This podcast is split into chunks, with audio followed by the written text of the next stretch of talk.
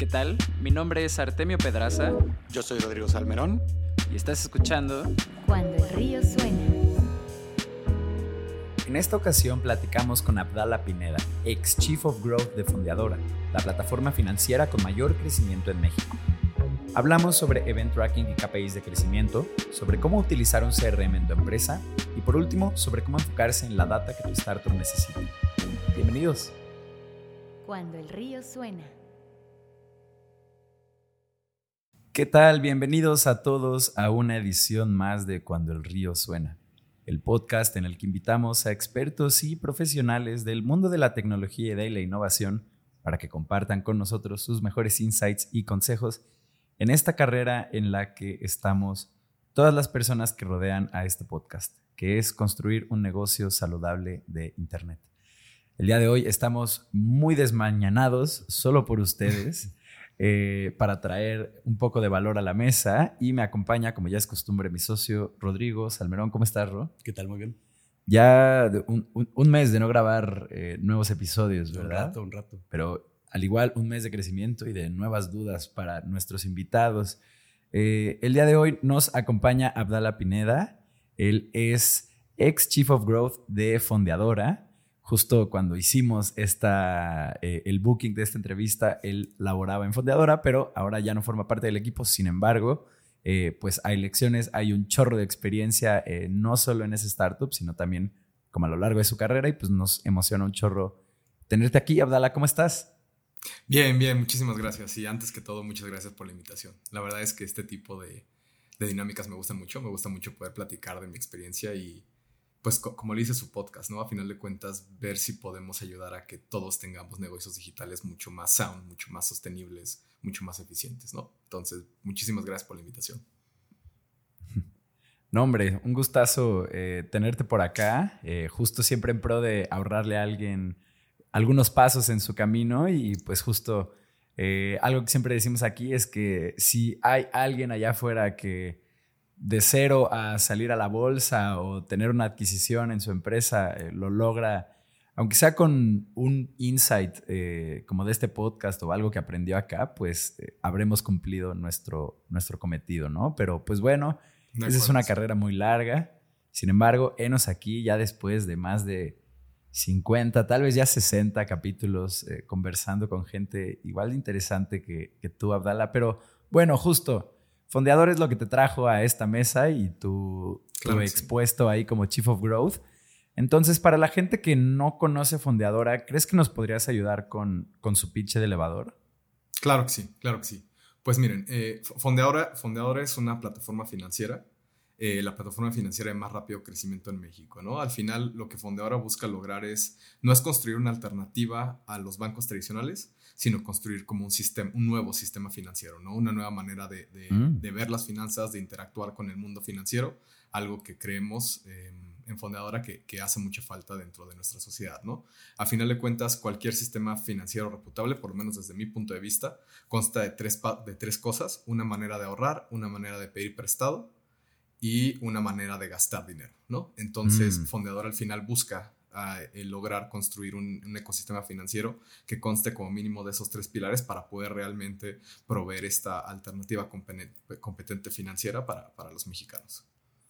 Vale, entonces estoy entendiendo bien, eh, la idea es como crear un nuevo banco y quitarle todo el overhead, ¿no? Todo, todo lo, que no, lo que no es estrictamente estos tres pilares, que es lo que, lo que consideran que debería de ser la función de una entidad financiera. Así es, y, tocas, tocas un punto interesante cuando hablas, cuando usas la palabra banco. Eh, en Fondeador tratamos de alejarnos de eso, ¿no? O sea, banco y mm. el concepto como tal de un banco me, me, parece que es como pues un concepto un poquito atrasado, un poquito anticuado, por así decirlo. Entonces, desde el principio, eh, desde el principio cuando empezamos a trabajar, no, no pensábamos en, en, ser un banco digital, ¿no? En, en esta, toda, toda esta mm. narrativa que escuchas dentro del mundo de fintech de un banco digital, todo el mundo quiere ser un banco digital. Por eso, por eso es que hablamos de plataforma financiera, ¿no? Por eso es que hablamos de, redefinir la manera en la, cual, en la cual la gente interactúa con las finanzas y por eso es que tratamos también de alejarnos de esa palabra de banco, ¿no? El concepto que, que hoy por hoy la gente conoce como un banco, habrá cosas que se rescatarán, pero la idea es que se redefina por completo. Órale, qué, qué interesante, porque justo eso me hace pensar y pues sí, o sea, el, concepto de banco nace como en el Wild West, ¿no? Hace como un chorro de tiempo. Bueno, ni siquiera sé si fue ahí donde nació, ¿no? Pero eh, es donde se empiezan a dar muchas de las prácticas que, eh, que hoy conocemos tradicionalmente como de un banco, ¿no? La verdad no me voy a meter ahí porque para nada soy experto. Eh, entonces vámonos mejor a, la materia de este programa. Eh, justo Abdala, ¿nos podrías contar cuál era ahí tu papel como Chief Growth Officer y cómo, cómo, cómo, lo hacía un día a día en tu, en tu chamba, en la de un Chief Growth Officer ahí en Fondeador? Vale. Vale, pues miren, yo, yo tengo una visión particular de lo que es growth y lo que es como hacer growth. Mm. Para, mí, para mí, growth es el entendimiento de la ecuación del negocio, ¿no? Todo negocio que existe, el negocio que sea, sea que eres una plataforma financiera, sea que haces ride sharing, sea que vendes mm. zapatos, sea que tienes una plataforma de música, sea que das clases online, lo que sea, todo negocio digital tiene una ecuación, ¿no? Una ecuación de negocio que del lado izquierdo tiene la variable que tú quieres maximizar y del lado derecho tiene pues la composición de variables que explican las complejidades de tu negocio, ¿no? Algunas de esas variables a su vez están compuestas por subvariables y, la chamba de, un chief growth o de cualquier persona de growth en realidad es tratar de entender la mayor cantidad de esas variables cómo están compuestas y cómo es que se correlacionan dichas variables entre sí, ¿no? Todo esto para poder mm. tener claridad a la hora de optimizar tu modelo y generar el crecimiento que estás buscando en tu variable Z que está del lado izquierdo, ¿no? Entonces, por poner un ejemplo, si el día de mañana lo que nosotros queremos crecer es el, el profit o el, digamos, el lifetime value de nuestro, de, nuestro sistema, de nuestro, de nuestro negocio, pues podría ser muy fácil para el ojo no entrenado decir, pues voy a traer más clientes, más clientes, más dinero, ¿no? Mm. Entonces yo aumento mis CACs, digamos, estoy trayendo 100 clientes al día, el día de mañana decido que como necesito maximizar este valor de profit, este valor del TV, pues voy a aumentar y en lugar de traer 100 usuarios, 100 nuevos clientes, voy a traer 1000 nuevos clientes. Pero si no soy consciente de cómo están correlacionadas mm. todas estas diferentes variables de negocio, porque ojo, y, y, esto es un error que pasa seguido, ¿no? La gente habla de growth y lo primero que piensa es marketing growth, marketing viven en el mismo espacio y, no va por ahí. No va por ahí. creo que ahí es donde. no me digas eso. Tenemos un capítulo que se llama Growth es el nuevo marketing. es una parte de, ¿no? Es, es, es, no, no digo que no, pero, pero, pero creo que es muy nearsighted pensar que hasta ahí llega la, la capacidad que tiene un equipo de growth, ¿no? O sea, al final, ¿cómo voy a crecer el negocio si no entiendo todas las diferentes variables que tienen que ver en este negocio, ¿no? Todas las mm. complejidades, todos los diferentes aspectos del negocio, porque el crecimiento no siempre viene solamente de gastar de usuarios de tal, ¿no? Hay una optimización que puedes hacer por un lado, puedes tal vez invertir en, un chatbot y entonces reduces tu, carga operativa de, servicio a cliente y eso a la hora de, de calcular un fully loaded CAC te das cuenta que optimizas y generas mayor rentabilidad a otro lado, o podrías a través del producto generar algún tipo de estrategia que reduzca el número de llamados que se hacen en un servicio y entonces le vas quitando centavos por usuario, pero en escala, pues ayudas a mejorar una vez más tu fully loaded CAC y generar crecimientos de otro lado, ¿no? Entonces, mm. por poner dos ejemplos muy sencillos, por eso es que es importante que, que como equipos de growth, y eso es algo que voy a hacer hasta el día que yo me muera, ¿no? O por lo menos mientras siga trabajando en esta industria, que la gente entienda que growth no es puramente marketing, ¿no? Claro. Entonces, eh, regresando, regresando al ejemplo que, que, hablábamos, donde, donde quiero maximizar o quiero, quiero crecer el, el, profit, el LTV que tengo, pues de 100 usuarios paso a 1000 usuarios, pero si hoy por hoy 40% de los nuevos registros que tengo en mi plataforma pasan por Customer Service porque hay una parte de mi, de mi onboarding flow que no es enteramente limpia, entonces, y hoy, por hoy funciona porque tengo agentes de servicio al cliente que pueden atender esas 40 conversaciones diarias. Si no lo pienso bien, el día de mañana aumento mi, mi, gasto de marketing en 10x y en lugar de 100 vienen 1000, estoy hablando de que ahora estoy pegándole a mi equipo de customer service con 400 mm. conversaciones de entrada. ¿Qué va a pasar? No tengo la capacidad instalada para poderlo, para poderlo recibir. El equipo se va a saturar, la, la calidad de la experiencia de la atención va a ser más mala va a, ser, va a ser peor, de peor calidad. Eso va a traducirse en que los cohorts nuevos que van a empezar a entrar van a tener una peor experiencia y la peor experiencia se va a traducir en menor retención, ¿no? Menor retención a la hora que haces el cálculo completo de tu ecuación de negocio, pues te das cuenta que en lugar de crecer y incrementar el profit, incrementar el lifetime value de tu negocio, lo que hiciste fue decrecerlo por, por el simple hecho de haber incrementado tu gasto y tu adquisición de nuevos clientes sin entender la complejidad y las, las correlaciones que hay entre las diferentes variables de negocio. Entiendo, claro, sí. Nomás causaste un desmadre. Exactamente, exactamente. Entonces, pues mi chamba es tratar de entender esa ecuación de negocio para causar la menor cantidad de desmadres posibles, porque sabemos que en este mundo de la tecnología se rompen cosas todos los días, ¿no? Todo el todos los días hay un pequeño desmadrito aquí, un pequeño desmadrito allá, entonces, mientras sea controlled chaos, creo que no hay problema, ¿no? Entonces, a final de cuentas, pues un poquito así se, se, se resuelve o, o se, se, se resume, por así decirlo, mi, mi día a día. Yo, yo soy un perfil un poquito más como a través, analítico, ¿no? A través de los datos. Hay, Sí. hay perfiles diferentes de growth. Hay gente que tiene mucho, mucho tacto y mucha sensibilidad para el tema de crear comunidades, ¿no? Hay gente que tiene mucha sensibilidad para la parte de apalancar su marca, ¿no? Hay gente que tiene mucha sensibilidad, como es mi caso, pues para apalancar sus números. Entonces, desde mi punto de vista, yo lo veo así. Trato de, definitivamente no soy experto en la plataforma de Facebook, no soy experto en la plataforma de Google, no soy experto en el Analytics, no soy experto en el tal, pero como yo lo entiendo es, son palancas que tengo que aprender a jalar. Entonces, ¿de qué manera expongo esa- esas variables? Como, como si fuéramos electricistas, ¿de qué manera expongo esos cables pelados? Para poder entonces, tal vez no entiendo qué es lo que hace el cable o cómo se construye el cable, pero lo que entiendo es que si lo estimulo en el momento correcto me va a dar el output que busco del otro lado, ¿no? Entonces, a eso se resume. En, en- en mi cabeza, eh, growth, el core de growth son cinco pilares principales. Tienes performance, tienes brand, tienes partnerships, tienes PR y tienes product growth. Entonces, ¿de qué Mm. manera generas esos cables, esas... De, de qué manera traes, traigo a mi mesa, por así decirlo, todas esas palancas y las hago accesibles para poder irlas moviendo según necesito y según va cambiando mi estrategia, ¿no? Entonces, tal vez es un poquito abstracto, pero, pero así es como yo defino mi, mi chamba del día a día, ¿no? Sobre qué palanca vamos a trabajar, sobre qué variable vamos a aislar y qué tanto podemos ir moviendo, siempre controlando y midiendo, ¿no? Midiendo, midiendo, midiendo para entender el impacto y entender cuándo, pues, le pegas a una asíntota negativa, cuando le pegas a diminishing returns para evitar, pues, sobreexigirle a esa variable y mejor empezar a buscar calibrar alguna otra.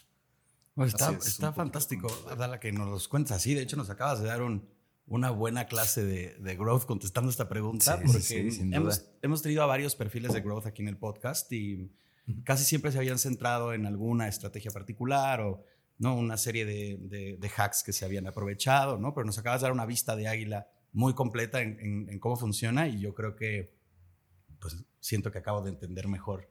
Sí, sí, sí, como estos cinco pilares. Eh, justo todos nos decían, no solo es marketing, ¿no? Y siempre hay otras maneras de crecer, eh, pero es la primera vez como estos cinco pilares que mencionaste, eh, o, o como estas cinco áreas, realmente son, eh, salvo si ya te quieres meter también como adquisición, eh, como adquisiciones, son como realmente, sí, pues tal vez los, em, los motores de crecimiento como de, Exacto. de cualquier startup, ¿no? Em, pues Son que- tus levers principales, ¿no? Las palancas más, más accesibles que tienes para poder, pues, manipular y generar esos impactos.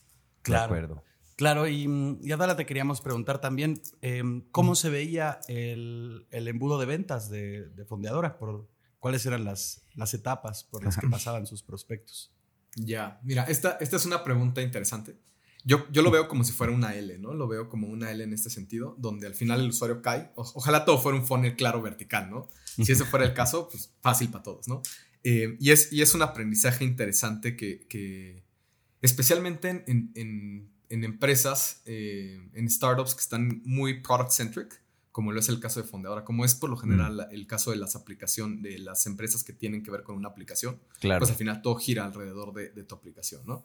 Em, por ejemplo, yo viniendo, yo trabajé un rato en línea, tuve la fortuna de trabajar en línea en, en 2014, 2015 Ujú. y eso. Y, este, y pues ahí era e-commerce, ¿no? Es, es una visión de e-commerce, es una visión donde lo que buscas es la transacción del día. ¿Por qué? Para lograr pues los, los, los targets o los objetivos que se tienen de ventas para el día, porque si llegan los del día, llegan los de la semana, los de la semana te dan los del mes, los del mes los del año, y cumples con lo que le pro- prometes a tus inversionistas y le das para adelante, ¿no? Entonces, viniendo, viniendo de e-commerce, como que te centras mucho en este funnel, en este funnel de ventas del que se habla. Eh. Y entonces, pues, vienen que le dan clic, eh, open rate, click through rate, visitan la página, tu cart, le picas, eh, compras y tal, ¿no? Pero cuando entras a este mundo de, de mobile, cuando entras a este mundo de product-led startups, te das cuenta que cambia. Ya no es la transacción. De nada me sirve forzar y exprimirle a un usuario una transacción hoy que el día de mañana me va a dejar. Estamos hablando de un producto, de un ecosistema y es más un juego de un life cycle, ¿no? ¿Cómo traigo a un usuario que tal vez ahorita no me da, pero no importa porque lo voy a tratar sobre la marcha para que eventualmente me dé, ¿no? Entonces, no sé si me explico ahí un poquito en el cambio de mindset que a todos nos pasa. Me pasó a mí, traje gente a mi equipo que venía, que venía igual de eBay, que venía de, de Glitzy, de otras empresas de e-commerce y traían mucho esto, ¿no? Saquemos un cupón, saquemos un cupón mañana. No funciona así porque sacamos el cupón mañana y cierras esa parte vertical del funnel de conversión, pero no estás asegurando y no estás limpiando tu, tu life cycle hacia adelante, ¿no? El usuario te va a dar la venta que estás buscando hoy, pero probablemente lo vas a quemar porque vas a ver que aquí vienen cupones y la próxima vez que quiera comprar algo contigo, que quiera depositar, en este caso a fondeadora, se va a esperar a que haya algún cupón o alguna promoción donde le damos el doble de su depósito, ¿no? Entonces, desde ahí los empiezas a mm. malear, ¿no? Entonces, para contestar la pregunta es como esta L, donde tienes, pues, la persona obviamente baja la aplicación, de ahí la abre, em, se registra y, deposita, ¿no? Esto es como el, el journey básico del usuario para pasar por lo que se, con nosotros conocemos como el setup moment, el aha moment y el habit moment, ¿no? Siendo el setup moment el momento donde tu usuario ya está set up para poder empezar a utilizar la aplicación, ¿no? Entonces, para nosotros eso es el registro. Una vez que tú tienes registro, te registras, aceptas contratos, pues tienes lista tu cuenta y estás listo para empezar a vivir la aplicación, ¿no? Eh, el, el, producto, para empezar a validar si el producto es lo que tú necesitas. De ahí pasas por tu aha moment, que es el momento en el cual pues te das cuenta que la, propuesta de valor es real. A todos nos pasa. La primera vez, no sé si se acuerdan, la primera vez que abrieron, que abrieron Spotify, yo me acuerdo en el 2000... Fuck. 2013, creo. 2013 o algo así. y en esa época ya era bien denso del EDM. Entonces eh, busqué, ¿no? Bloody Beetroots y salió y en México pues no las conocí, le piqué y se escuchó y para mí ese fue mi aha moment, ¿no? Donde me doy cuenta que realmente esta plataforma que es gratis me permite acceder a cualquier canción que yo quiera sin tener que comprarla. Puf, te vuela la cabeza, es tu aha moment, te das cuenta que hay, que hay veracidad en el value prop y te enganchas, ¿no? Entonces, claro, en el caso de como cuando, perdona, eh, o como cuando le confiesas a tu amigo, amiga, pareja que pues que sí, que el algoritmo de TikTok está muy cañón y te conoce muy bien y te está mostrando pues, puras cosas que te gustan, ¿no? Y te cachas como en, em, pues sí, como en esa posición en la que dices como, pues, claro, esta cosa me está enseñando eh, cosas que me educan, cosas que me dan mucha risa, eh, estímulos de todo tipo, ¿no? Pero, perdona. Te, das cuenta. Abre los ojos y dices, güey, ah, now I understand the hype, ¿no? Porque todo el mundo está loco con TikTok. Ay, güey, yo también, ¿no? Em, entonces, en nuestro caso, ese, ese, ese aha moment venía pues con, las compras, ¿no? De, es, es, entendible. Yo como lo entiendo es, estás bajando un producto del mismo lugar y con, la, con el mismo proceso mental con el que bajas tu Angry Birds, literalmente. Entonces es entendible que, que en, en, ocasiones no lo tomes tan en serio, ¿no? Tú entiendes que el concepto de un banco, vas a un banco y hay un policía y te piden papeles y es más formal y entonces subconscientemente pensamos que así deberían ser todas las interacciones financieras, ¿no? Complejas, mm. serias, sobrias, etcétera, difíciles.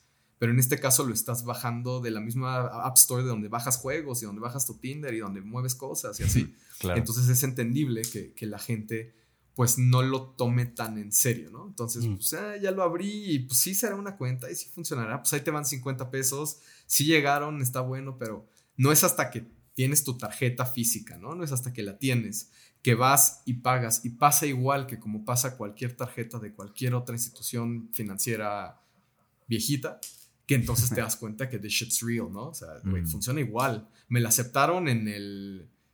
Pagué mis boletos de avión en Aeroméxico con esta, o me fui de viaje y pagué con mi fondeadora por primera vez y pasó. Entonces no es un juego, no es de juguete, no es, no es una aplicación, no es una cuponera, ¿no?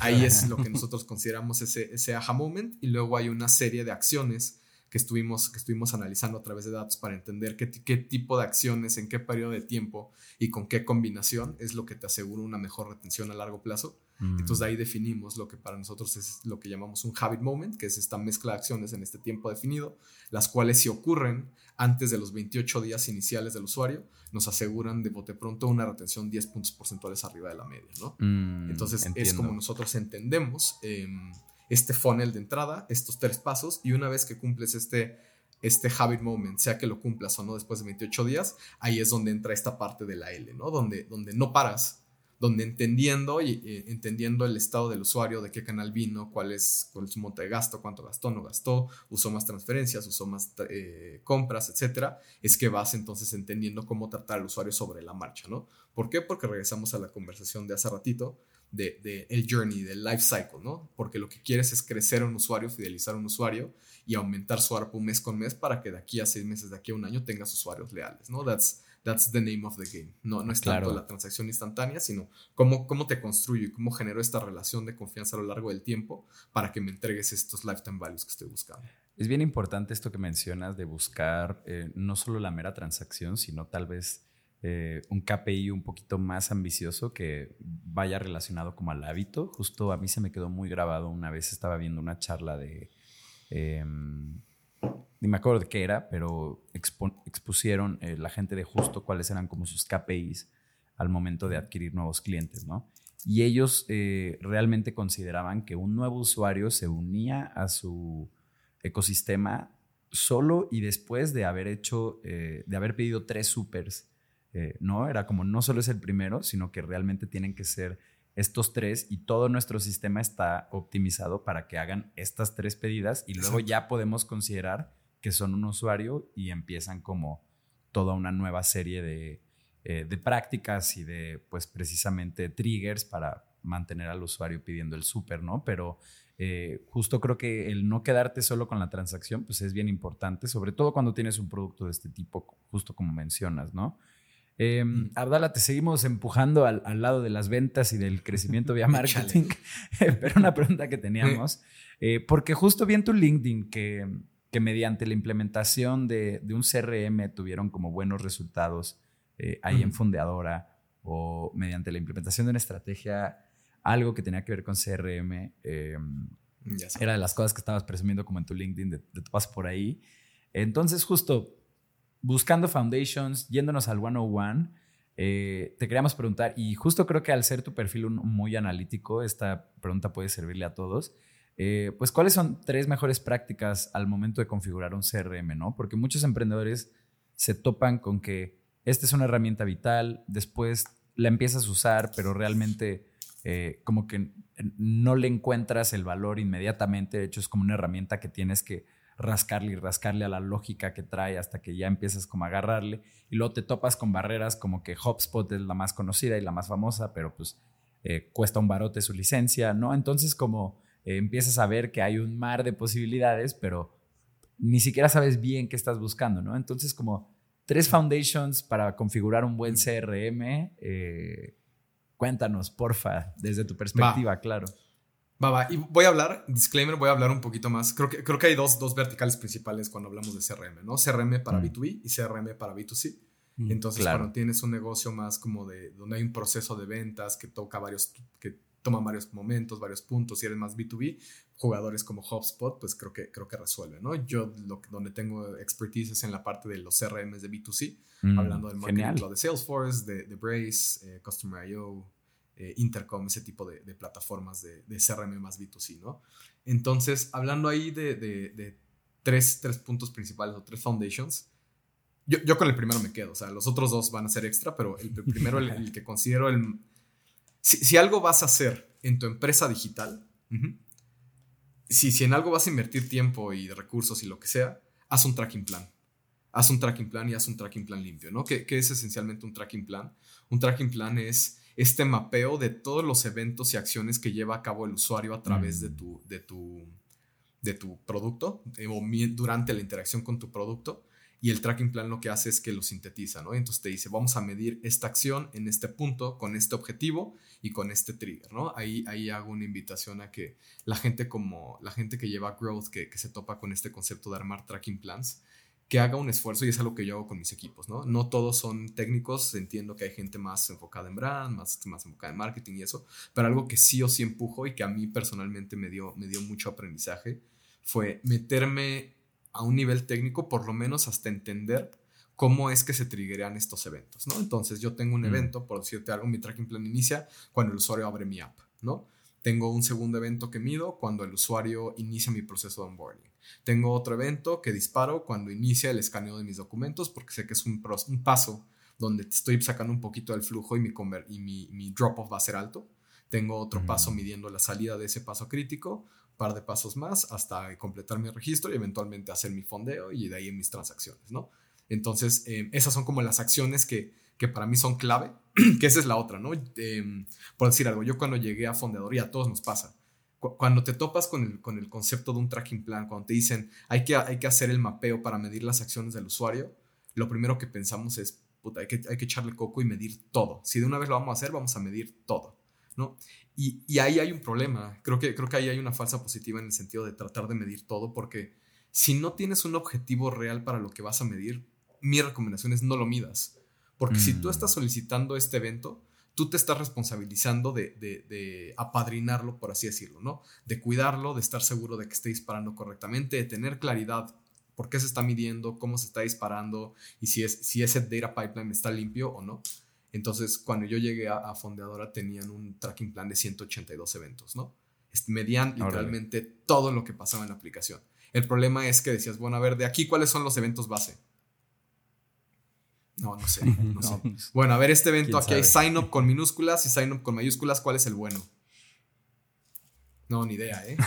No sé, este, tal persona los usaba, vas y le preguntabas y es como, pues a mí tal persona me dijo que usara tal. Entonces vas y le preguntabas, no, pues, pues yo uso el de mayúscula, ¿no? Porque pues me imagino que es más, más seguro que el que no es. Entonces, te, empiezas, a, toparte con estas cosas donde para mí muy rápido, pues me desacreditó el tracking plan completo, ¿no? si ya hay tres, cuatro eventos de los cuales pregunto y nadie sabe si disparan bien, si no disparan bien, si están limpios, no están limpios, nadie tiene idea de por qué se pidieron o qué hicieron, automáticamente yo no voy a confiar en ningún otro evento.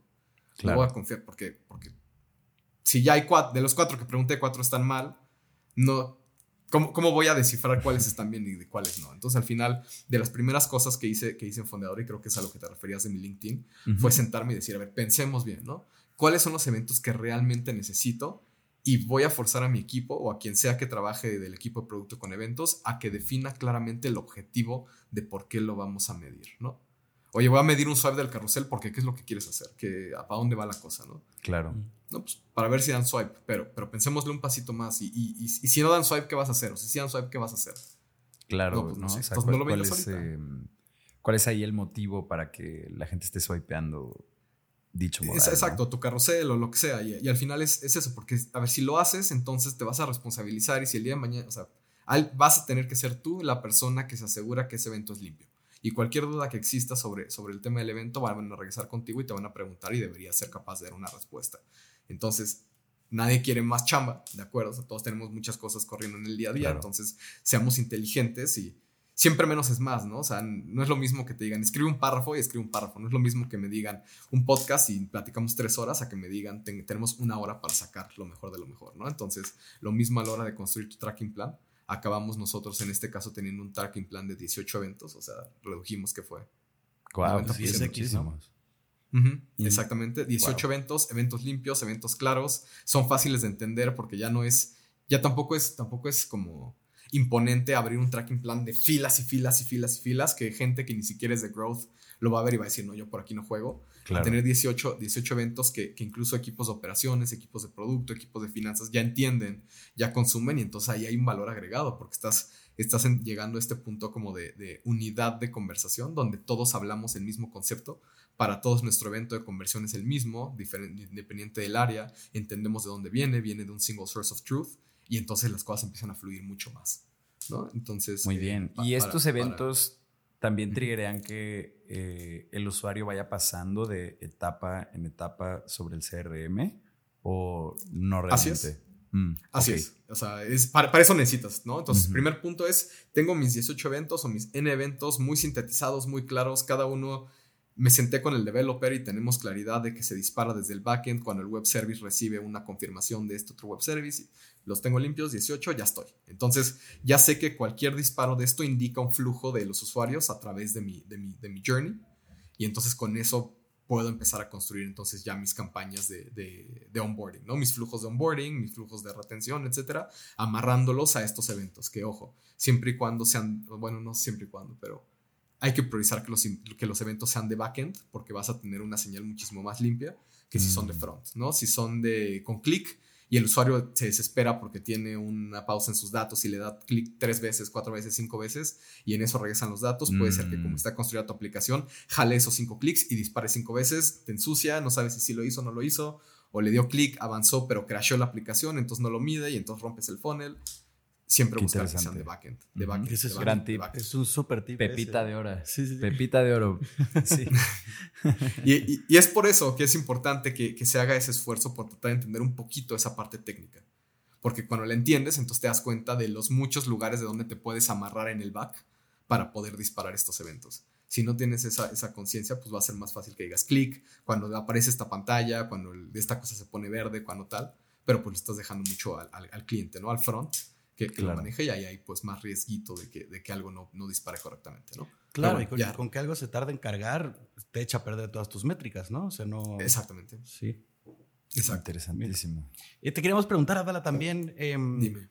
sobre, bueno, de todo el tiempo que estuviste ahí en Fondeador, nos acabas de contar algo que pues, nos parece importantísimo en un tema de growth y de, y de medición eh, y de pues, avanzar en este sentido, pero em, ¿cuál consideras que fue el esfuerzo que, em, que causó mayor impacto en, pues, en el tema de crecimiento que hayas hecho en el tiempo que estuviste ahí? Sí, justo en estos dos ejes que mencionabas, cuando le diste en el momento adecuado, en, en- en el lugar adecuado eh, a la cosa. Ya. Pues mira, uno, uno obviamente es, es esto de lo que hablo con, como tan apasionadamente, que es el tracking plan, que sí vino a cambiar la manera en la cual, en la cual eh, trabajamos, en la cual consumíamos los datos y, y los entendíamos. Y la otra fue pues todo lo que tiene que ver con la evangelización de, de la data en la organización, ¿no? Pero Mm, yo tengo un perfil un poquito más analítico. En Fondeadora, eh, los dos founders son diseñadores, entonces ellos apelan mucho a la parte como Mm. estética de las cosas, que es bien interesante, ¿eh? es, es uno de los aprendizajes más grandes que me llevo, la manera en la cual eh, Norman y René ven la construcción de producto, que no es, no es tan lógica, ¿no? En, en- en este tema de la tecnología las cosas tienen a ser lógica, la programación es lógica, los ingenieros piensan de manera lógica y, es, y es muy fácil caer en, este, en esta estructura y ellos pues le meten el otro lado, ¿no? El- la belleza, ¿no? La, la, Ya. la limpieza, el tema. Como este lado la más. Steve Jobsiano, ¿no? Ándale, Mm. ándale. Más romántico. Entonces, justo, justo, entonces pues llega, eh, cuando yo llego a Fondeadora me topo con una organización que opera de manera diferente a como yo estoy acostumbrado, ¿no? Data driven, aquí están mis análisis y con este análisis voy a dar este paso. Y voy a dar este paso, lo voy a medir de esta manera y si esto ocurre doy este siguiente paso, si no ocurre voy por acá. Pero, pero es difícil eh, trabajar de esa manera cuando llegas a una organización que no ha sido evangelizada en la parte de los datos, ¿no? Los datos son complicados y esa primera Mm. parte de, de- de simplificarlos y construir los data pipelines lo suficientemente limpios para, y, refinados para que otras áreas los entiendan y los consuman siempre es difícil. Es, es talachera y a la gente pues no le gusta hacerlo, ¿no? En, en Fondeadora parte, parte de- del push que hice, un push grande fue este tema de los datos, la, importancia y el valor, ¿no? De tener datos limpios, de poder bajar esos datos de manera automatizada, dashboards, a planeaciones, poder forecastear de igual de manera automática para entender cómo es que los objetivos que hoy tenemos, qué tendría que pasar. Porque una cosa es, y nos pasa mucho, ¿no? Como, como founders de, de startups y eso, nos pasa mucho que nos sentamos, pensamos y decimos, no, un 100 mil usuarios. 100 mil usuarios para el final del año porque con eso me va a dar las métricas que necesito para levantar una ronda y para mover aquí, mover allá. Mm. Pe- Pero, pero that's the easy part, ¿no? Definir cuánto necesitas para llegar es the easy part. El camino hacia lograr eso es donde se complican las cosas, ¿no? Y hay veces que esa. que la realidad no es la realidad que nos gustaría ver, pero Mm. de nada sirve. Es como, hoy no he pagado la luz porque tengo que pagar 700 pesos de luz y me da codo pagar 700 pesos de luz, entonces voy a meter mi recibo de luz al cajón y no lo voy a ver y con eso asumo que ya no te tengo que pagar porque no lo veo. Pues no, eventualmente, eventualmente. Pues, la te cortan, pega, ¿no? claro. Exacto, exacto. Entonces, entonces pues, pues hay valor también, aunque no nos guste, en ver cómo se ven las cosas de, de manera real, ¿no? Entonces, Mm. si son 100 mil usuarios al final del año y estamos ahorita en, estamos en junio, en julio, empezando julio, y traigo 10 mil usuarios, significa que voy a estar creciendo a un rate de double digits em, por seis meses con un gasto de tal, cuando sé que mis campañas de marketing tienen una capacidad instalada de tanto antes de empezar a pegarle a diminishing returns, donde voy a empezar a gastar 10 veces más, pero voy a tener nada más dos veces más usuarios, mis CAC se van a Mm. disparar, mi calidad va a bajar, al final, al final es pues es como la ecuación de densidad, ¿no? No sé si lo ubican, pero densidad es igual No, a masa entre volumen y, y son, son tres variables que están correlacionadas. No puedes subir estas dos sin que esta baje. O sea, ¿por qué? Mm. Porque es una división y entonces una sube y otra baja y así. Entonces, en este caso, pues tienes tres, ¿no? Tienes escala, tienes calidad y tienes costo. Y entonces tienes que entender cómo vas a estar moviendo esas variables y hasta dónde te da mover esas variables para lograr, pues, cumplir los objetivos, ¿no? Entonces, el, la chamba que hicimos, porque no la hice yo, la hizo todo el equipo, de armar estos data pipelines, de, estar chingue chingue chingue con esto es lo que es una conversión y una conversión se mide de esta manera y una conversión es el momento en el cual el usuario deposita un monto mayor a 50 pesos de aquí y acá y poder como generar data pipelines para que entonces el equipo de finanzas consuma y, y utilice el concepto de conversión, que es exactamente el mismo que operaciones usa, que es exactamente el mismo que producto usa, que es exactamente el mismo con el cual Growth está optimizando sus campañas. Now we're talking, porque entonces estamos hablando todos del- Claro. del- del- de la misma métrica, entendiéndolo y, y plugging in las diferentes variables desde nuestras diferentes trincheras para lograr maximizar esa, ¿no? Si, en cambio, si llegas, si no tienes esta limpieza en los datos, si no tienes esta evangelización, entonces para mí conversión es registro, pero para producto conversión es el app download, pero para dar la conversión es el evento de conversión que tenga en Facebook y un evento diferente en Google y un evento diferente en TikTok. Y entonces no, no te comunicas bien porque llegas y dices mis costos de conversión son de 12 pesos y operaciones te dice, pero es que yo tengo to- 8 pesos, algo está mal, ¿no? Finanzas llega y dice, no, porque a mí me salen 26 pesos. ¿Quién está bien, quién está mal? Se, se, Claro. Se distrae la conversación y acabas hablando de otra cosa y inviertes tiempo en aclarar dudas sobre un concepto, que es en Ujú. este caso la métrica de conversión, que realmente sacar la idea para lo que sigue después, ¿no? Claro. Claro, Entonces- o, o gastando tiempo en promediarlos para, para tener un, un Ándale, dato que ni y- siquiera es el preciso, ¿no? Y que a nadie le funciona porque pues, Sí, tiene- y ya no te gusta, ¿no? Porque pues ya viene, ya viene sesgado desde el principio, desde que asumiste, entonces ya no sabes si el resultado viene por el assumption o viene por la realidad de los datos y, y eso, ¿no? Entonces fue, fue un proceso un poquito largo de, de hacer como esta, esta estructura, esta evangelización, platicar de esta ecuación de la densidad, ahí la gente podrá no va a dejar mentir, y de cómo es que no se puede todo para arriba, ¿no? Entonces, sobre este ya está, ahorita si estoy en etapa de, de escala, como estábamos el año pasado, entonces, pues, ¿qué voy a hacer? Voy a priorizar mi escala, voy a buscar canales para poder seguir gastando mi presupuesto de la manera más eficiente, Mm. voy a cuidar mi calidad y por ahora me voy a desentender un poquito el CAC, porque necesito escalar, ¿no? Eventualmente llegas a un punto donde tienes la, la masa crítica que necesitas y tienes que cambiar. Ahorita eh, en Fondeadora pues cambiamos y ahorita lo que estamos buscando es observando y optimizando la calidad. Estamos controlando eh, el CAC y estamos dejando a un lado la escala, ¿no? Dependiendo del momento del negocio, dependiendo la, la situación actual del mercado, es como vas iterando sobre estas tres variables para, para lograr generar pues el resultado que tú estás buscando. Y eso solo lo vas a poder lograr si tienes pues una infraestructura de datos lo suficientemente limpia y, y un equipo general que, que, que se siente cómodo consumiendo dichos datos y trabajando a través de con dichos esto. datos. Claro. Claro, claro. Y para toda la gente que nos está escuchando, que, que luego le teme a los números, no se nos espante. Eh, de verdad, esto, si ustedes dominan eh, las bases de aritmética, eh, realmente ya están del otro lado para poder hacer todo este tipo de cálculos, para poder echarse todos estos debrayes. Pero si, si han sido de la gente que le corre a los números o a esta parte más analítica, pues los invito a no tener miedo y echarse un chapuzón en estas cosas. Puede sonar muy complejo, pero una vez que tú entiendes estas bases, como les menciono, eh, realmente es que puedes echar a andar como, eh, pues, muchísimo de este tipo de proyecciones, muchísimo de este tipo eh, de ecuaciones para medir X, Y Z y tener una fotografía como la que nos pintas, la de una empresa, porque la verdad, eh, sí, sin duda eres el perfil más analítico que ha venido al programa, eh, tal vez, pero desde una perspectiva de growth y justo eh, trabajando en un espacio como es en el que se encuentra fondeadora que, pues, venga, entra como en fintech, realmente creo que es muy valioso y creo que eso ha de haber sido muy valioso para, para todo el equipo en, y para la empresa como en general, ¿no? Vámonos al corte de este programa, ya nos extendimos un poquito. Le recuerdo a toda la gente que nos esté escuchando una cosa. La primera es que vayan a YouTube a ver el hermoso set que arreglamos para ustedes. Lo estamos estrenando en este programa. Eh, Justo te tocó cortar el, el listón de oro, Abdala, con, con nuestro nuevo set. Eh, vaya, solo vayan a verlo. Invertimos en luces, invertimos en micrófonos, tenemos unos brazos fantásticos para ellos. Eh, y pues bueno, ya parecemos unos, unos grandes streamers de Twitch.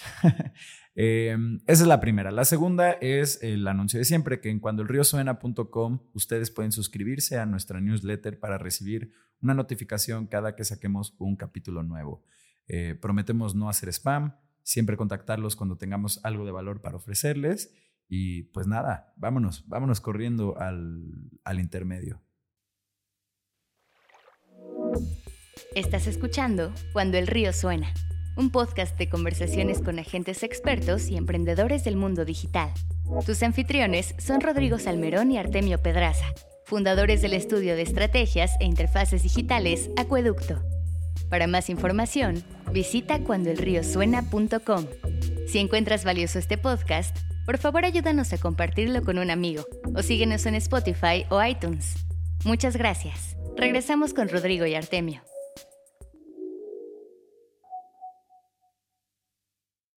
Bienvenidos de vuelta a Cuando el Río Suena con nuestro invitado de esta ocasión, Abdala Pineda. Y mm, eh, bueno, Abdala, pues ya nos contaste un poco que ustedes no se consideran un- uno de los neobancos, ¿no? Pero nues- nuestra Mm. pregunta iba un poco en esa, en esa dirección.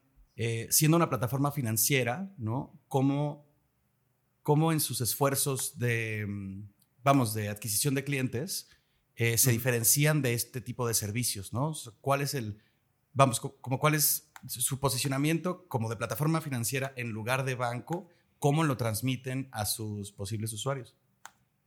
Mm, Ya, ok, va. Eh, pues miren, nosotros, nosotros en Fondeadora apelamos a, o sea, o la, la segmentación que tenemos es más generacional que por, por eh, poder adquisitivo y así como, como suele pasar en, Mm. otros, en otros bancos digitales. Eh, sí le pegamos a usuarios subbancarizados, es decir, Mm. no vamos por, por, por la base de la pirámide. En, en algunas otras vidas eh, tuvimos otro banco digital que se llamaba Amivo y ahí vamos por base de la pirámide, pero es, es un mercado complicado, es un mercado donde la realidad de México es que hay un porcentaje de gente que gana tan poquito dinero que ni siquiera alcanza a cubrir los unit economics de un producto digital. Claro, Entonces, cuando, ¿pa' cuando tratas de comerte esa base de la pirámide con, con inclusión financiera, se vuelve complicado hacer negocio, ¿no? Entonces, Uy, dejando eso a un lado... eh, Perdona, perdona, pero ese es un dato muy fuerte para justo la persona que llega en la fiesta y dice como de, güey, es que el fintech, más del 50% de la gente puta, no está don't get me bancarizada". started. sí, justo. Porque, porque pasa, ¿no? O sea, tienes, tienes como a los, a los venture funds de Estados Unidos muy chingones, sacando papers diciendo que en México hay una oportunidad enorme porque 60% de la población mexicana total no está bancarizada. Entonces estamos hablando de una oportunidad de 70 y algo millones de mexicanos a los cuales les puedes dar un producto financiero y si con eso la tasa de intercambio te venden eso y entonces te vas, te tomas el Kool-Aid y te dejas ir sobre, sobre el mercado. Y la realidad es otra, ¿no? La realidad es, por un lado, es este tema, donde la mitad de la gente no gana ni siquiera para cubrirte estos, estos costos. Y luego, por otro lado, algo que también es real es que en México no existe una infraestructura de pagos muy amplia, que digamos, ¿no? Hoy por hoy, de Mm. haciendo user, user research, nos damos cuenta que entre 7 y 8 de cada transacción que hace un usuario la hace en cash, no porque quiera hacerla en efectivo, sino porque simplemente no existe infraestructura de pagos digitales. Y esto es mucho más aparente cuando le pegas a un usuario no bancarizado, ¿no? Claro. O a estos segmentos de usuario, donde te dicen, pues es que voy a la escuela y pago mi transporte con efectivo, como en efectivo, porque la tienda de la escuela solo es efectivo, o, o la tiendita del trabajo solo es efectivo, y de ahí en la tarde voy y me compro algo y pago en efectivo, y si es con tarjeta me cobran 2% más o X% más, Mm. entonces efectivo, efectivo, efectivo, y pues tu producto es muy bueno, pero no me conviene, ¿no? Entonces, eh, sí, es, sí es dura esa parte. Sí es dura esa parte y, y- y es, y es interesante porque sí, en la fiesta es como, no, la oportunidad es increíble, 60%, justo. pero, pero la realidad es otra, ¿no? Una vez que estás metido en el mercado, te das cuenta que la realidad es muy diferente a lo, a lo que se escucha por ahí de, de bicis gringas, ¿no? Interesantísimo. Perdón por desviarte. Ya podemos No regresar. preocupes. Pero bueno, nosotros al final lo que estamos buscando es ocupar este espacio de, de- de usuarios subbancarizados que tienen un apetito por independizarse del status quo, ¿no? Y ahorita, y ahorita profundizo sobre esa parte. Entonces, pues estamos buscando a esta a generacionalmente a millennials, principalmente como nuestro grupo core, y de ahí pues empezar a, a- tratar o o a interactuar y generar esta familiaridad con Gen Z para que eventualmente cuando, cuando necesiten o busquen esta, esta necesidad de, de- de plataforma financiera, pues puedan venir con nosotros, se sientan cómodos y nos ayuden, ¿no? Nos ayuden a construir a los usuarios de- del futuro, ¿no? Entonces, eh, habiendo dicho eso, en cuanto a funcionalidades, pues estamos trabajando duro. Les platicaba sobre estos tres pilares. Mm. Fondeador acaba de sacar una, una funcionalidad hace un par de semanas de rendimientos, donde el simple hecho de tener tu dinero en tu tarjeta de débito te, da, te está entregando un 5% de rendimiento, ¿no? Se paga semanalmente, pero el dinero es líquido, lo cual lo hace interesante a diferencia de pues otras plataformas donde tal vez tienes que meter el dinero por 7 días, 28 días, algo días. En este caso es pues, esa liquidez, esa liquidez diaria. ¿Por qué? Porque entendemos que, que el estilo de vida de, de, las nuevas generaciones es diferente al estilo de vida de generaciones anteriores. Y como sabemos, los bancos se construyeron hace décadas pensando en los estilos de vida de la gente de antes, ¿no? Entonces, nosotros al final buscamos estos pequeños, estos pequeños como plays donde, donde tratamos de apelar más a, a, un caso de uso generacional. Eso por un lado, eh, de esa manera buscamos diferenciarnos un poquito con el producto. Y por el otro lado es, pues hoy en día, hoy en día no podemos, no podemos negar que estamos en the age of branding y que todos nosotros tenemos una marca personal, querramos o no, ¿no? Al mm. final, nosotros somos por, algo nos vestimos como nos vestimos, por algo tienes los lentes que tienes, por algo trabajamos en Max, por algo traigo un Best Patagonia, por algo, ¿sí? al final de cuentas, también nos comunicamos a través, a través de, las cosas que usamos, de las cosas que adquirimos, de los servicios que utilizamos, ¿no? Es un poquito estos memes del Starter Pack, no sé si los han visto. Pero sí, un poco. Más yo que Rodrigo, sin duda, pero se los mando. pero es, interesante, o sea, bueno, yo, yo así es como lo entiendo, ¿no? Y entonces al final si hablas de, de cómo sería el starter pack del millennial mexicano, nos, nos, encantaría, ¿no? Pues el millennial mexicano tiene su oficina en WeWork y va a correr los domingos a tal lugar y en su cartera trae una tarjeta fondeadora y su mm. música la escucha o tiene HBO Max y trabaja en una Mac y tiene unos Birkenstocks para el fin de semana, ¿no? Starter pack. Sí. Pero, pero es porque, porque ayudamos, o sea, también es, es importante y ese yo creo que es la, la, el secret sauce de fondeadora apelas a ese social signaling de la gente, ¿no? La gente mm. también está buscando que las cosas que hace, que cómo se, cómo se percibe hoy en día, pues busca esta individualidad, ¿no? ¿Se acuerdan en los, en los que es, fuck, 2006, 2007, 2008, donde todos nos queríamos vestir igual y todos queríamos traer las mismas marcas de ropa y el mismo tal, y lo veías a nivel como corrientes, ¿no? Veías las empresas todas que tenían logos y todos era para pertenecer a algo.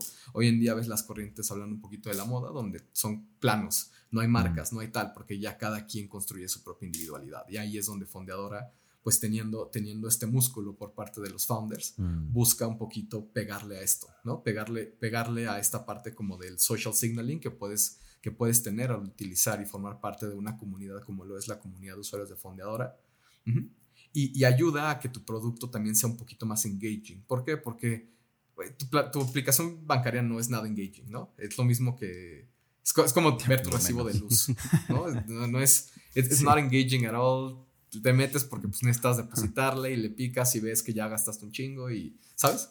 Entonces también hay, hay valor en, en, cómo, cómo produzco un producto que sea bello y también creo que ahí hay una oportunidad. Nosotros como mexicanos lamentablemente ya estamos acostumbrados a, usar productos chafas, productos sin diseños, productos mm. básicos. Aquí a México, pues nos llegan los coches con specs jodidos, ¿no? O sea, en Estados Unidos mm. tienes un set de, coches y aquí tienes una versión más chafa, un modelo del año pasado, no sé si saben, pero el Suru era como un Centra del 94 o algo así y lo mantuvieron con la misma línea por 12 años porque funcionaba y porque era eficiente y porque era tal, ¿no? Te metes a pagar la luz a una, plataforma de gobierno y la experiencia es malísima, quieres sacar una cita para, para sacarte una licencia porque la tuya venció y crashea la plataforma, es muy mala, ni siquiera es responsiva, entonces los pedazos se van para todos lados, ¿sabes? Y, entonces como que el mexicano ni está... es responsiva, cabrón. ¿No? Entonces, pues también, también ahí hay valor y también es parte de, de Fondeadora. O sea, ¿por qué no podemos producir un producto bello, un producto chingón de primer nivel for the masses, ¿no? O sea, no, no, no tienes que pagar un premium enorme, no tienes que usar un producto de lujo, no tienes que ser American Express platino para poder vivir un producto de primer nivel, ¿no? Con diseño y con estética de primer nivel.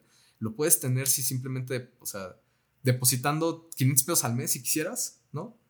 podrías tener el mismo producto, que la misma calidad estética y todo, que lo que tienen productos de, de, otras economías de, primer mundo y así, ¿no? Entonces también, también buscamos de nuevo, a través de la marca, a través del branding y el posicionamiento, poder diferenciarnos de, pues de toda la oferta de, banca digital, de, plataformas de fintech que hoy existen en el mercado.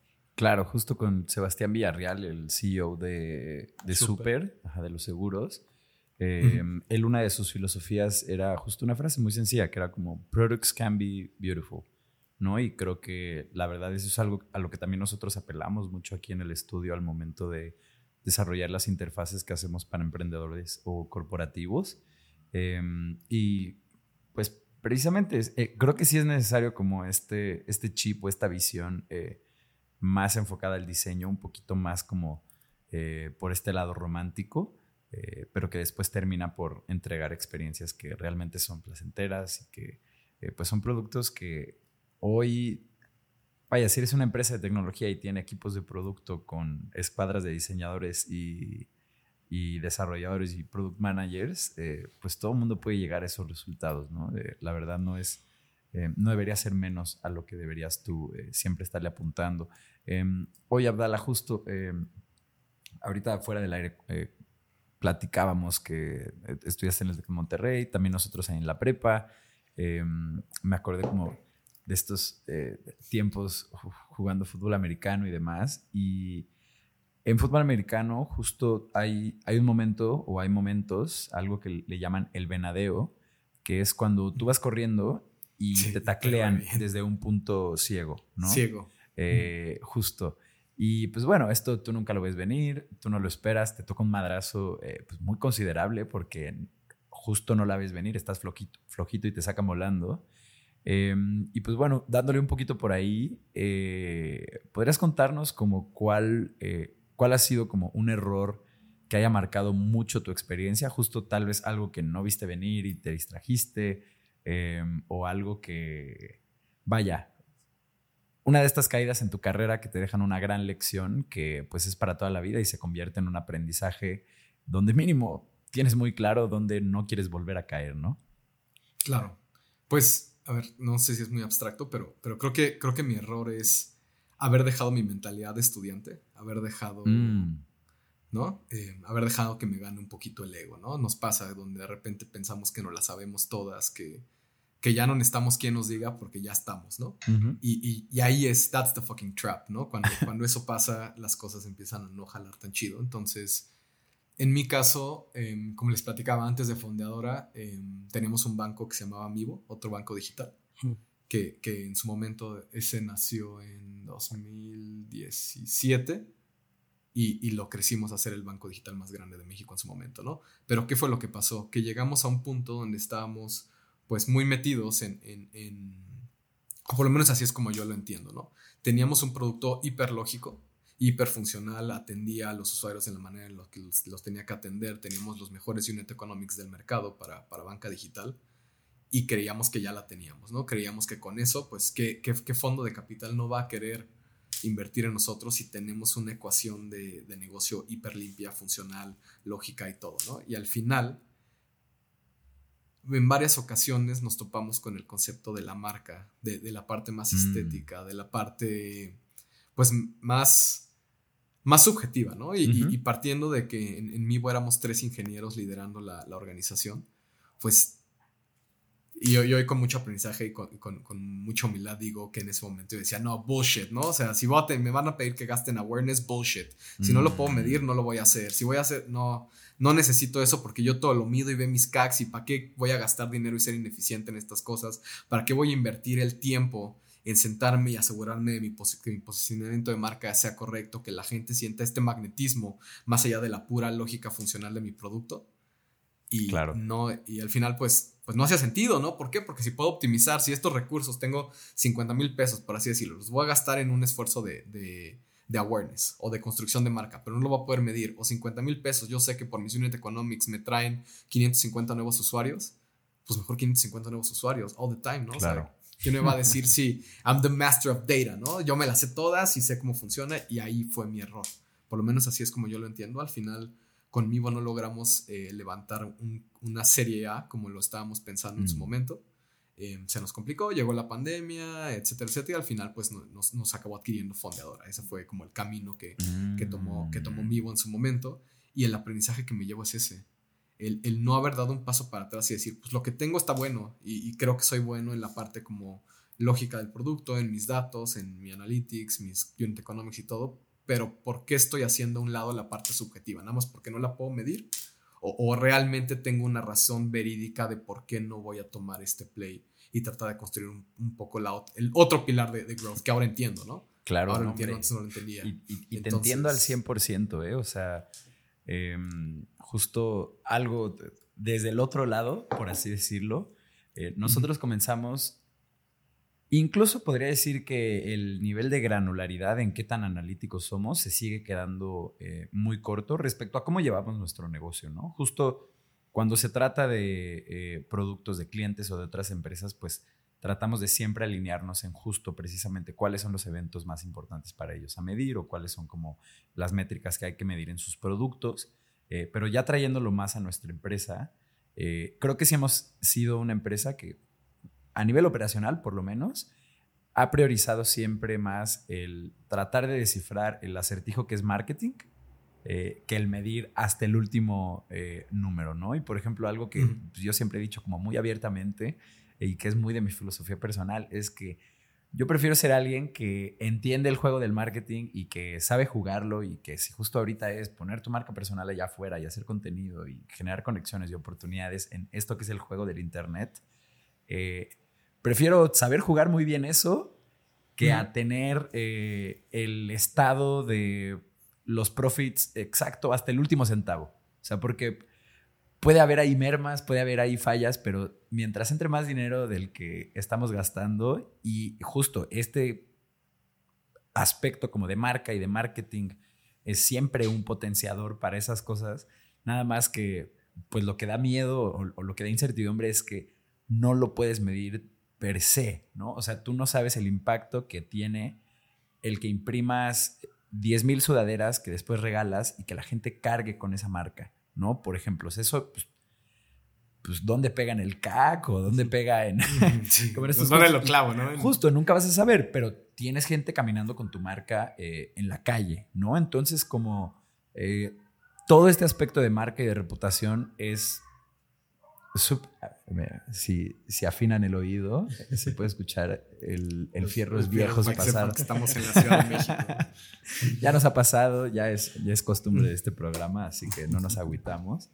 Em, pero bueno, sí, la verdad es que este valor como, eh, o este activo intangible que es la marca o la reputación, em, vaya, pues tú ya nos diste un claro ejemplo de cómo luego es una pata que es fundamental y así como los invité en eh, terminando la primera parte del programa a si les daban miedo estas cosas, echarse un curso de aritmética básica y como eh, estar abiertos a justo tener una perspectiva más analítica, pues igual, si eres alguien súper racional, súper señor método científico, ábrete como a este otro lado que es más un juego social, es psicológico, de reputación, de mucha persuasión y hay, hay mucho jugo ahí para crecer personalmente y para crecer este, pues de todos lados, la verdad.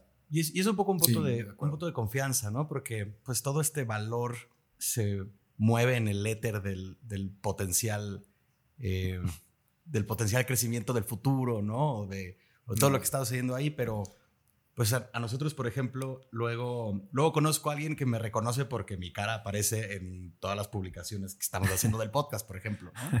Y eso pues nos ayuda también a otro tipo de, a otro tipo de cosas, ¿no? O sea, se, por ejemplo, es como si la conversación ya hubiera empezado.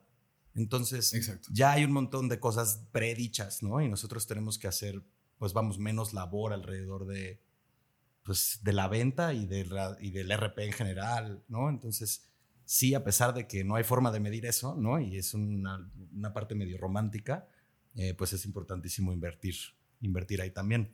Eh, Abdala, pues mira, eh, para, para, continuar, em, si mañana empezaras como CEO en una nueva startup y tuvieras pocos recursos, ¿no? Una startup de, etapa temprana, ¿en qué te concentrarías? Pues seguramente ya se la saben, ¿no? Por lo que hemos estado platicando, pero lo primero sería necesito mis data structures, necesito mis estructuras de datos muy básicas. No, no significa que voy a mapear todo y voy a correr modelos y eso, pero necesito, I need to find the signal in the noise, ¿no? Y, mm. para hacerlo necesito pues estas, esta visión general de cuál es mi North Star Metric, cómo se desarrolla mi North Star Metric, cuáles son las variables que comprometen esa North Star Metric y cómo es que esas variables se han ido desarrollando a lo largo del tiempo. Con, con esa estructura básica de, de, datos ya puedo empezar a entender por dónde viene el balón, dónde hay huecos, dónde no hay huecos, dónde estamos bien y así. Entonces, lo primero es eso, ¿no? Tenerla limpia, confiar en ella. Yo soy mucho de eso, o sea, sí necesito confiar en ella, necesito ver y, validar que realmente son 12 aquí, 12 acá y que cuando viene un usuario nuevo se registra, este aumenta a 13 y entonces ahí está mucho, ¿no? Entonces, eh, validar eso y con esa estructura básica puedes empezar a moverte, ¿no? Mm. Eh, de ahí mi segundo punto es un tracking plan, nuevamente, o sea, si van, si van a invertir en algo a tiempo y esfuerzo, hagan eso por Dios que hagan eso, ¿no? Entonces, tracking plan sencillito para tener por lo menos tu, tu, funnel inicial, ¿no? Hasta los primeros 60 días del usuario, si, si no tienes mucha, si no quieres irte muy complejo, ¿no? Mm. Pa, pa, pa, lo tienes sencillo, 6, 7 eventos, eso te permite empezar a hacer CRM, que me lleva a mi siguiente punto, ¿no? Que es construye todo lo que te puede ayudar a generar crecimiento orgánico. Entonces, antes de lanzar una campaña pagada, antes de empezar tu pauta, que ya tengas tu onboarding flow de CRM bien armadito, que ya lo tengas estructurado, que esté listo para recibir a esa gente, ¿no? Va a entrar gente orgánica que la trate de la mejor manera posible, pero también que le saque el, el mayor jugo posible al tráfico que estás trayendo de usuarios a través de tus fuentes pagadas, ¿no? Entonces, mi tracking plan me permite montar mi, onboarding flow y de ahí meterme un poquito a temas de, de ASO, de SEO, dependiendo el, el modelo de negocio que yo tenga también son fuentes de crecimiento orgánico que te van a generar incrementalidad una vez que empieces a gastar tu, tu pauta pagada. Y, y, a la par, si tienes la posibilidad, sé que esta es una conversación difícil para, para eh, startups en etapa temprana por el tema del, del, del, budget y todo, pero si puedes hacer un user research, Mm. no, no, no saben cómo, cómo te cómo te facilita y te cambia la vida, ¿no? Te da mucha claridad de pensamiento, te da mucha claridad estratégica de hacia dónde tienes que construir el producto, ¿no? Algo que nos pasa mucho es, o más bien que, que, se nos puede llegar a olvidar, es que no estamos construyendo producto para nosotros. Estamos sí, construyendo no. producto para nuestros usuarios, ¿no? Y entonces a mí me encantaría que Fundadora viviera solamente en cripto, porque yo hago solo cripto, ¿no? Y entonces que paguen Bitcoin y sea mi banco de Bitcoin y ta, ta, Pero, pero no soy yo el usuario de Fundadora, ¿no? Y yo soy un, un outlier dentro de toda la masa de posibles usuarios de Fundadora, entonces qué es lo que el usuario realmente está priorizando. Entonces haces tu user research y te das cuenta que lo que la gente quiere son depósitos en efectivo. Entonces, pues tal vez no es shiny, no es shiny como ser el primer banco de Bitcoin en México, pero es lo que tus usuarios quieren, ¿no? Claro. Y, y, entonces vas a realmente agregar valor a tus usuarios, ¿no? Como dicen, make, make products that, that your users love, Mm, sí. because VCs love products that users love, Claro. ¿no? Entonces, pues por ahí. Eh, entonces, si pueden hacer un, algo de user research para acabar, o tal vez no acabar, pero empezar a pulir tu product market fit y tener claro sobre qué segmento le vas a pegar, estás, ¿no? Sí. Si te sobra un poquito de budget, métele a brand y, y, por ahí vas, ¿no? Pero, pero si tienes chance de hacer ese user research inicial y realmente acercarte a tus usuarios, te va a acabar siendo bien beneficioso. Por lo menos. Sí, 100%. Aquí somos partidarios de, de, prototipar, prototipar y probar y probar y realmente justo de, tú podrás hacer eh, todas las búsquedas que quieras en internet, eh, chance eh, buscar como reportes respecto a cómo se comporta la sociedad, pero es hasta que hablas con tus usuarios y es hasta que realmente empiezas como a eh, como investigar respecto a ellos y como al problema que tienen que terminas de eh, comenzar a aterrizar y a entender lo que sea que sea que pretendas eh, que hagas, ¿no? Justo muchas veces llegan emprendedores que, eh, no sé, van a servir a restauranteros por una idea de una app que tienen y siempre les decimos como, es que tú en un inicio de nomás estar hablando y pegado a este usuario, vas a empezar a detectar patrones que de otra manera no. Y vas a empezar a decir como, claro, los restauranteros de X segmento, todos se parecen en esto. Los restauranteros de los que son veganos, todos parece chiste, pero tienen esto, ¿no? Y eso solo lo consigues en medida que estás eh, cerca del usuario. Abdal, ha sido una excelente conversación. Le hemos pasado eh, súper, súper bien aquí platicando contigo. Lastimosamente estamos llegando a la última pregunta. Eh, y okay. pues esta gira en torno a tu futuro.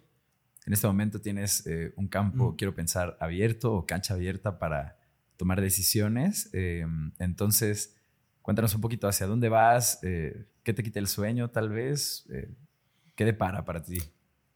Pues miren, em, Ahorita estoy trabajando en otro proyecto. Eh, después les platicaré. Todavía no les puedo platicar del proyecto en el que estoy trabajando. Eh, pero ¿qué me quita el sueño? Me quita el sueño dos cosas principales, ¿no? Una es algo que seguramente a muchos ahorita nos está quitando el sueño, que es el tema de la economía general. Mm. ¿no? ¿Qué, ¿Cómo está pasando? ¿Cómo se ven los mercados? ¿Cómo se traduce eso a la presión que hay en los fondos de capital? Y cómo es que eso, pues a su vez, presiona a los fondos de capital para presionar a los boards y cómo eso se traduce al a la continuidad de esta industria de los startups, ¿no? Entendiendo que nosotros como startups pues dependemos de este capital de venture capital y, y entiendo que pues por el estado general de, de, la economía pues se, puede, se va a volver un poquito más complicado, si no es que ya se está volviendo un poquito más complicado, ¿no? Entonces, Eso, eso en términos generales me preocupa un poquito. No me quita tanto el sueño porque al final de cuentas esta situación no significa que los fondos de capital van a dejar de invertir, van a seguir invirtiendo porque eso es su negocio, simplemente van a cambiar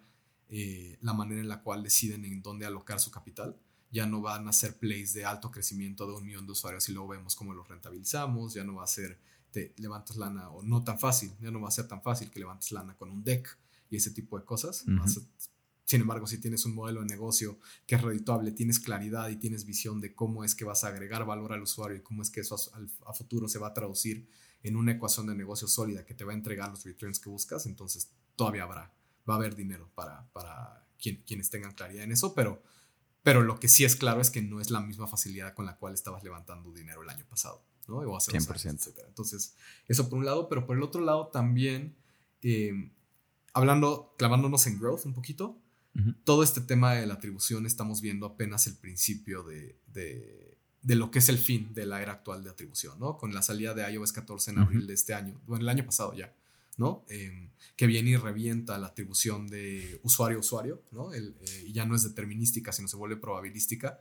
Viene, viene a complicar las cosas, ¿no? Sí, sí, Por lo menos en mi experiencia. En el núcleo, ¿no? Así, sí, reventó a Facebook. Ah. O de, mi experiencia, Facebook al día de hoy no ha podido levantarse. Eh, en cuanto a su performance después de este cambio, por, por cómo estaba construido su, su plataforma. Y, y, lo que me preocupa un poquito es que, pues sería muy tonto pensar que Google no va a hacer algo similar en el futuro. ¿no? Mm. Al final lo que están haciendo es cerrando sus ecosistemas para que entonces inviertas tú como anunciante en el ecosistema puro de, de iOS, inviertas tú como anunciante en el ecosistema puro de Android, ¿no? Y quién va, ¿cómo lo van a lograr? Pues teniendo ellos el final source of truth, que es el ID del usuario, que dependiendo la interacción que tengas con ellos, te lo van a soltar o no te lo van a soltar, ¿no? Entonces, todo lo que ahorita, todo lo que ahorita hablamos no tiene sentido, pero pues todo este tema de tracking plans y atribuciones y, ¿sabes? Se va a volver mucho más complicado porque no vas a poder pinpoint a qué usuario, con qué momento y en qué eso me preocupa un poquito porque al final de cuentas, pues, digo, no es, no es algo que no podamos arreglar, we'll figure it out, pero, pero va a involucrar redefinir la manera en la cual estás atribuyendo. No va a ser tan straightforward, esa parte va, va, a ser muchísimo más limpia, por así decirlo, ¿no? Y, y, finalmente, lo último que me preocupa hablando un poco de fintech, bueno, no de fintech, pero por lo menos de, de del, del, mundo tech, hablando aquí en México, es, es el tema de la regulación. ¿no? Voy, voy a tocar ahí un poquito, ¿no? Mm. No sé muy de política y eso, pero, pero el tema de la regulación es importante, ¿no? me pasó hace poquito con, con, con, un proyecto de fintech que estaba, que estaba trabajando que tiene que ver con inversiones, donde pues existe una reforma de fintech aquí en México que lo que busca es mm, contener, o así es como yo lo entiendo, ¿no? Busca contener esta nueva innovación para que, para que pues, poderla regular, pero no está pensada en innovar. Entonces tú quieres sacar un producto de inversiones mañana y bajo la regulación de México, pues ¿qué vas a tener? Vas a tener que tener una entrevista cara a cara con la persona y le vas a pedir a ese usuario que, o sea, la regulación te pide que te firme con su firma autógrafa física documentos físicos para poder abrir la cuenta. sí nos contó la gente de 100 ladrillos que, que, era, que ellos incluso traían todo un sistema para hacer inversiones. Eh, Cripto, ¿no? Eh, eh, con blockchain, sí, sí, sí. Eh, como para pues tener ahí todo el papeleo y toda la parte como de documentación y transparencia, pero que la ley fintech les exigía que la gente les tenía que firmar a manita. Exacto, entonces o acabas yéndote a abrir una entidad legal en Estados Unidos para brincarte la regulación, porque allá la regulación es mucho más agresiva, pero allá sí está propiciando la innovación, ¿no? Es mucho más, te, te, piden más cosas, pero te permiten más cosas, ¿no? Entonces, pues ahí es, no, no es tanto como un impending danger que me preocupa y no me quita el sueño, pero, pero sí me gustaría ver que las cosas en regulación cambien un poquito, ¿no? Que realmente como país impulsemos la innovación tecnológica y que no nos dé miedo, que no nos dé miedo esta innovación tecnológica que podemos producir desde, desde esta nación. Pues ahí lo tienen. Eh, eh, completamente de acuerdo. De hecho, es chistoso, pero en un principio de microeconomía es que hay muy pocas cosas que pueden echar abajo un mercado y una de ellas son las regulaciones, eh, cuando precisamente ponen topes más que pues barreras para evitar el abuso, la explotación o lo que sea, ¿no? y realmente solo son luego topes o cosas que detienen la innovación. Eh, pero bueno, Abdala, muchísimas gracias por esta conversación. Eh, le recuerdo a toda la gente que nos esté escuchando, primero que nada, que tienen que ir a nuestro canal de YouTube a vernos eh, en nuestro nuevo super set. y segundo que todo, que en cuandoelríosuena.com ustedes pueden encontrar el call to action de nuestra newsletter. Y si se suscriben, prometemos notificarles cada que tengamos un capítulo nuevo. De verdad, muchas gracias por quedarse hasta el final. Si fueron de esas personas, eh, les agradecemos con el corazón en mano y esperamos vernos a la próxima. Hasta luego.